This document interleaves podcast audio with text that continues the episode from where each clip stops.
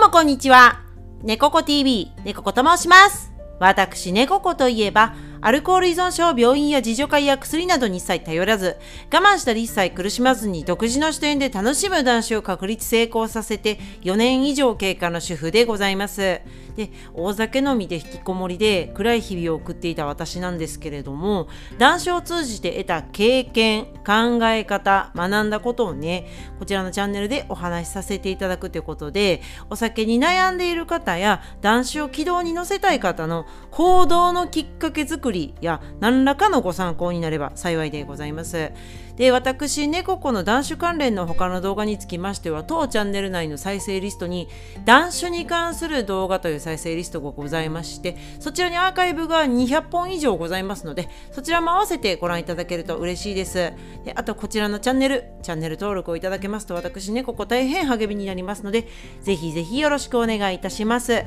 それで、今回の動画では、糖尿病の父が再び入院したっていうことでね、えーで小脳の難病の恐れがあるよっていうことについて聞いた話をあのしたいと思います。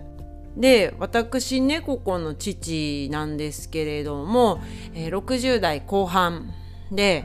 えー以前からね糖尿病を患っておりましてで、えー1年前くらいですね。2022年の11月の下旬ぐらいにあの倒れてであの病院運ばれて救急車でで入院したんですけれどもでそこから1年経過して今現在が動画撮影しておりますのが2023年の、えー12月初旬上旬なんですけれども、うん、あの父がねちょっと前にあのまた同じようにあの倒れて、まあ、入院したんですよね、うん、でも現在あの10日の入院を経て10日くらいだったかな。で退院してきたんですけれども少し前に。であのどうやったかな？いつだったかな？2023年の11月の下旬なんですよね。また同じような1年前と同じような時期にあの入院をしてでまあ退院してきたんですけどでそのことについてちょっと状態がさらに良くないんじゃないかなっていうことをあのお話ししようかなと思います。なぜこれをお話ねこの当チャンネルでするのかと申しますとしかも男子のねカテゴリーでお話しするのかと申しますと私ね猫子の父は非常にお酒が大好きでで、えーお酒の飲みすぎうん、と甘いものとかなんか体に良くないものを食べ過ぎたせいで、うん、あの糖尿病になったんじゃないかなっていうまあ大方ねそういったことが理由だと思います。あの大の酒好きだったんですよね。ただもう今病気で一滴も飲めない。飲んだら死ぬよくらいの感じでね。はい。あのやっておりますので。なのでちょっとこちらのねカテゴリーでお話しさせていただいてるんですけれども以前からね。以前から何本か父のことはあの動画でお話ししておりますのでよかったら過去アーカイブでねあの父の糖尿病のこともちょっとねあのご覧いただけるとご参考になるかなと思うんですけれどもうーんまああのまあねお酒を飲みすぎるとこういう風な人生になってしまう可能性もあるよっていうことを、ね、今まだあの引き返せるうちに引き返していただきたいなと思ってお酒に悩んでいる方お酒をやめようと、ね、あの考えていらっしゃる方実際に行動されている方も含めてあのね、こういったことを前もって知っていただくっていうことをうちのね父の例を見ていただくっていうことで何て言うんですかねこの男子をよりスムーズにするためのあの一つのね情報としてご活用いただければなと思うんですよね。うん、ていうことでお話ししてるんですよ。あの怖がらそうと思って お話ししているわけでは絶対にないです。はい、ただあの不可逆もう引き引き返せないもうところまで行ってしまうともうねある程度人生の選択範囲が狭まってしまうっていうことが恐れがあるのでやっぱねそうなっていただきたくないんですよね。うん。あの一刻も早く引き返してほしいなと思うんでこういった風になってしまうっていうことも考えられるんだよっていうね一つの例としてご覧いただければ嬉しいですかね。はい。で本題に入るんですけれどもすいません前置き長くなっちゃって。であの父ですね入院したんですよね。あの事の発端は、えー、母がねあの仕事中にあの電話がかかってきたんですよ実家から。あので誰から電話がかかってきたかっていうとあの97歳の祖母がいるんですよ。私ねここの母の母なんですけど実家に暮らしておりましてえー、すごい元気な祖母でしてもうね今年97歳になったんですけれどもその あの祖母から電話が母宛にかかってきて携帯に。であの倒れたと。また 父がね。うん。まあそばからしたら向こうですけどね。うん。また倒れとるぞって。いう電話で。で祖母ほとんど耳聞こえないんですよ。だからなんで耳聞こえへんのに電話してきたんやろみたいな。あでも緊急時やでしゃあないかみたいな感じで。うん。でもうあのその日母すごい忙しい日でその仕事がなんかねあの言ったらちょっとキャンペーンみたいな、うん、ことをやっててうんまあ、ちょっと売り上げを強化しなければいけないっていう習慣だったんですよね。うんまあ、詳しくはちょっと割愛しますけれども非常にね、あの、すごい立て込んでる時仕事が絶対にあのいなきゃいけない日で,、うんね、でしかもものすごい売り上げとかもものすごい強化しなきゃいけない時だったんでその、ね、キャンペーンなんで,、うん、でお客さんとの約束もあったりしたけどもうしゃあないですよね。倒れたって言われるから。もう中抜けして仕事、うん、近くなんでね、まあ、比較的車で、まあ、電車も使ってるからあれかちょっと帰るの大変だったかもしれないですね。一回帰ってね。呼び出しがあったからもうあのね仕事先の人にちょっと謝って申し訳ないって言ってすぐ戻るんで言って。で中抜けしてほんでね急いで、ね、家帰るとおったら倒れてるんですよリビングで、うん、起き上がれないと。これポイントです。自分で起き上がれないんですよ。本当に別にあもともとすっごい甘ったれた人ですごい何て言うんですかね根性がない感じの人なんですけどうちの父。うん。あのでも本当に起き上がれないらしいんですよここポイントで、うん、自分で手や足腰ね立たせて起き上がることができないと。で父まあ身長は普通くらいですけど体重もまあまああるしで母も小柄だし祖母は97歳だしそんな起き上がらせれるわけがないんですよね。うん、とてもじゃないけどそんななんですかね、えー、60歳くらいの女性と97歳のあの老婆ではあの起こすことができないですよ。大の男性1人ってなると。だからもうしゃあないからもう本当に申し訳ないですけど救急車を呼んで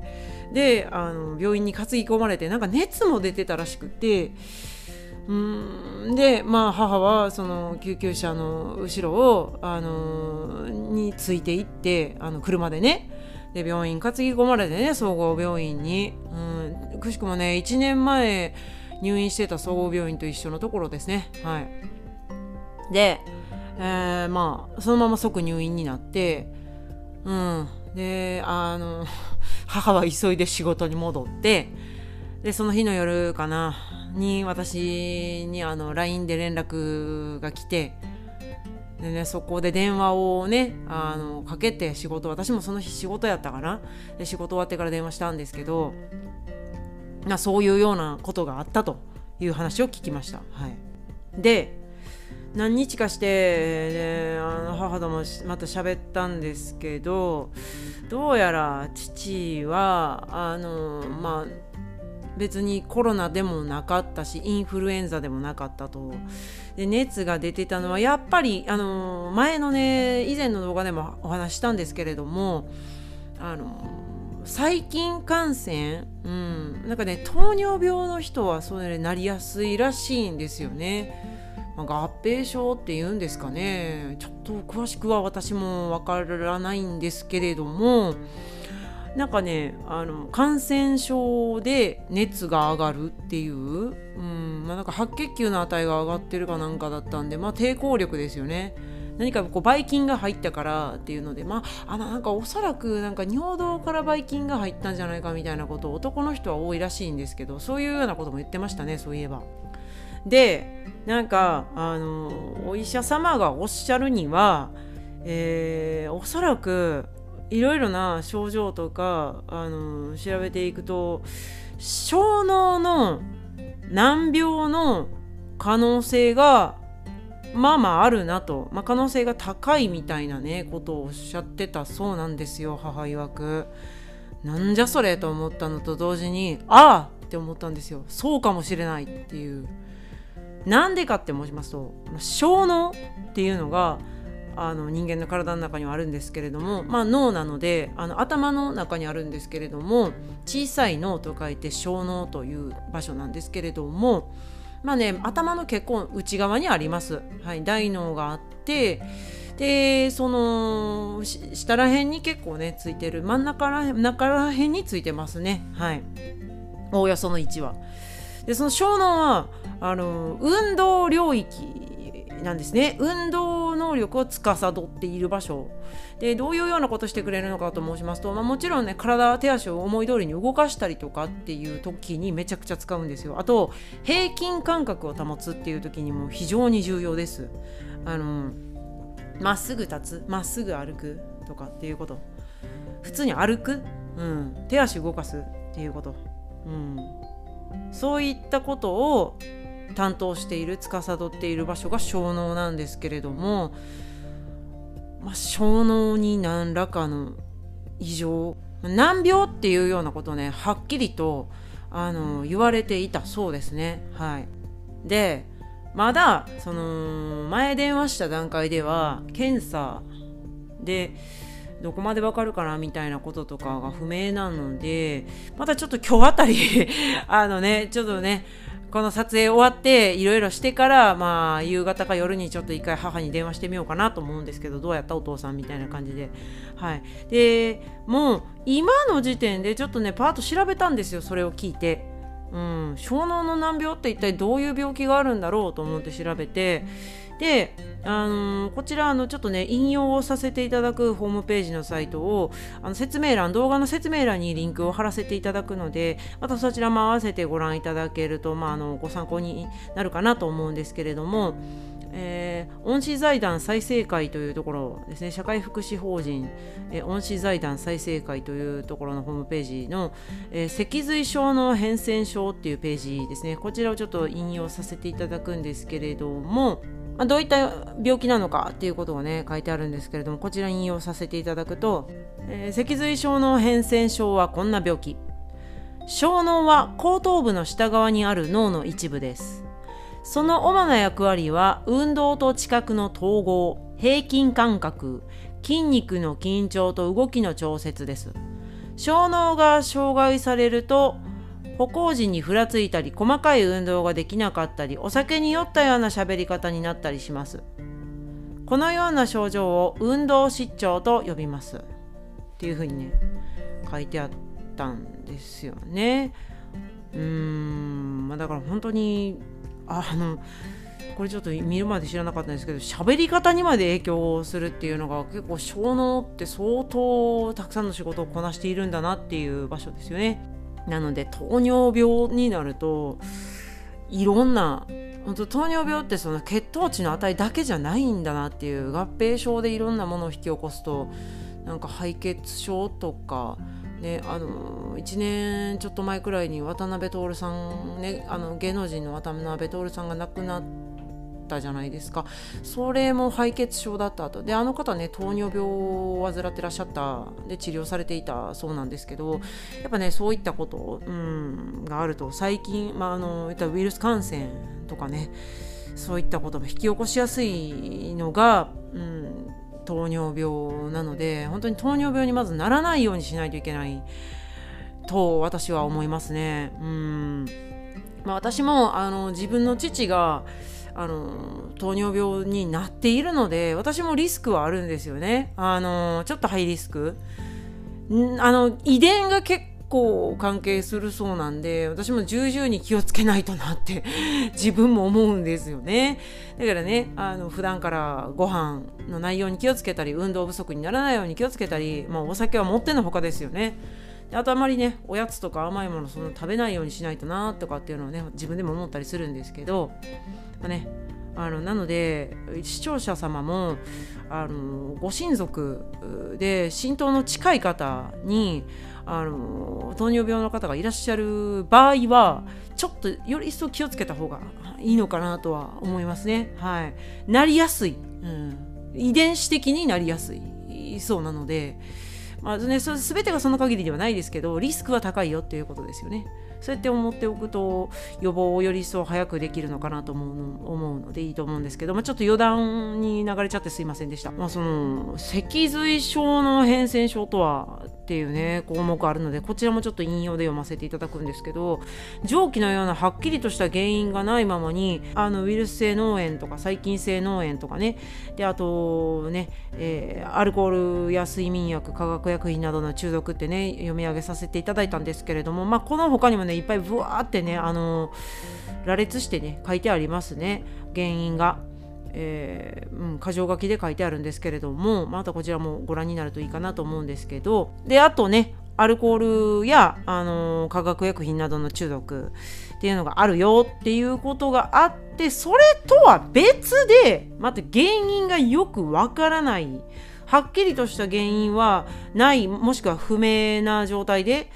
で小脳とその周辺の神経細胞が変性、まあ、ちょっと変化してしまってで運動失調をきたす病気ですというふうに書いてあるのでうんまあなんか難病ってあんまりなる人が少ないとか症例が少ないしお薬がないとか治療方法がちょっと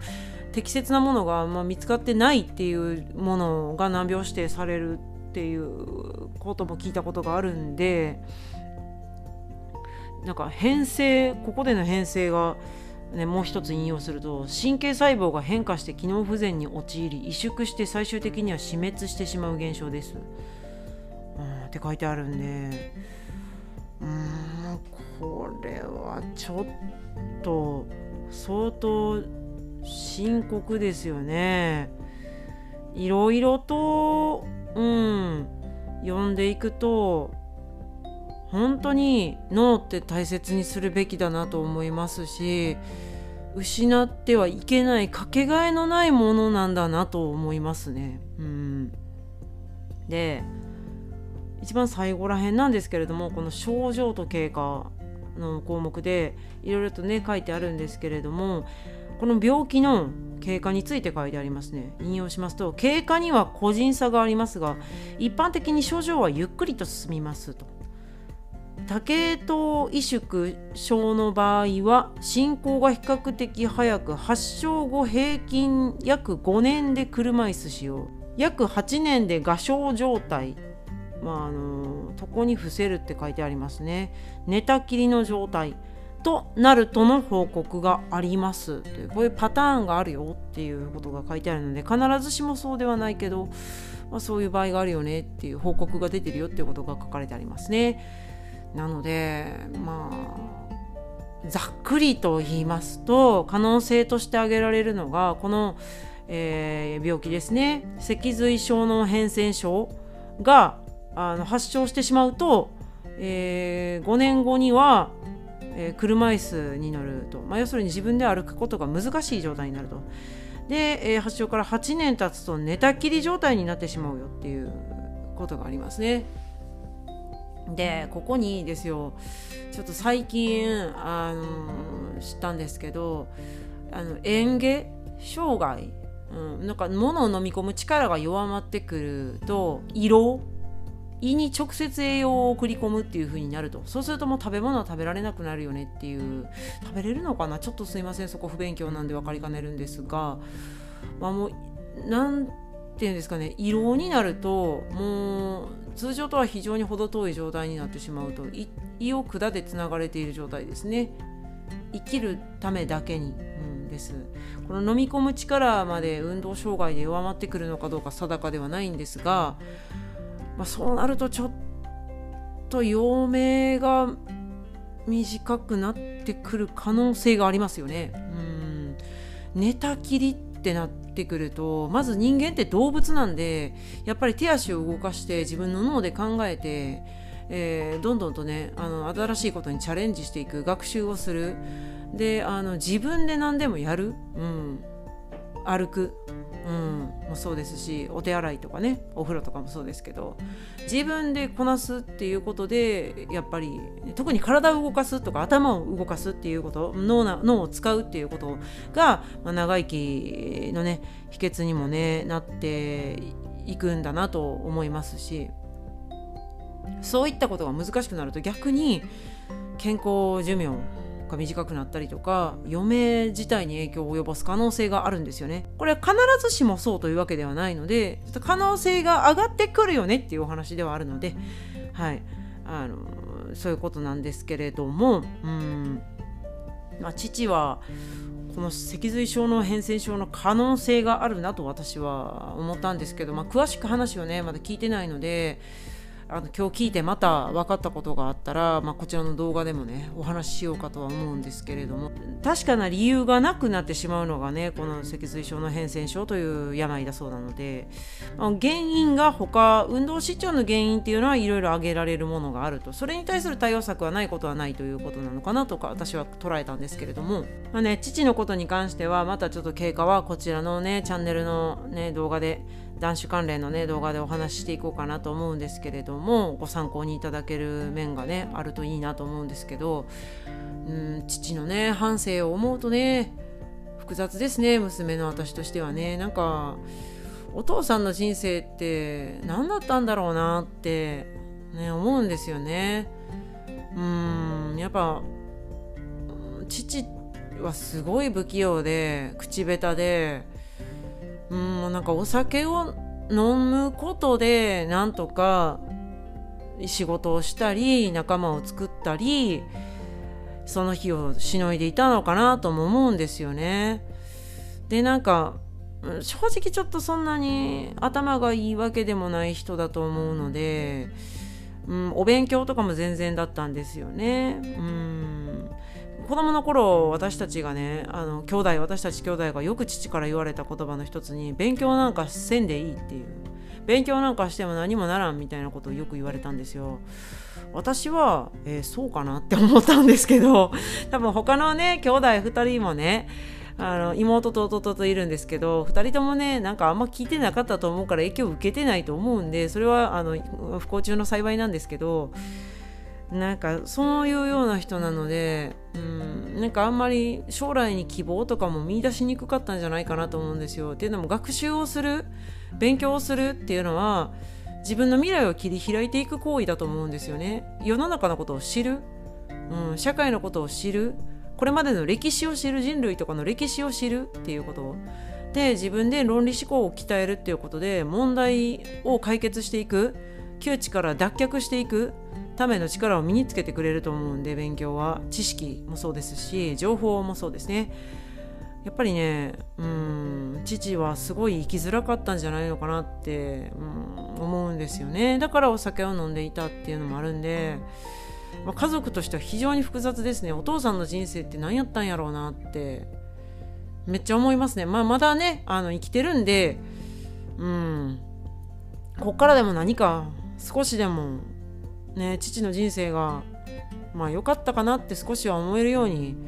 していってもらえたらなとは思うんですけどね。まあ難しいかもしれないですけど。うん。まあ娘としてはまあそう思いますかね。うん。ちょっとね最後そういう感じの話して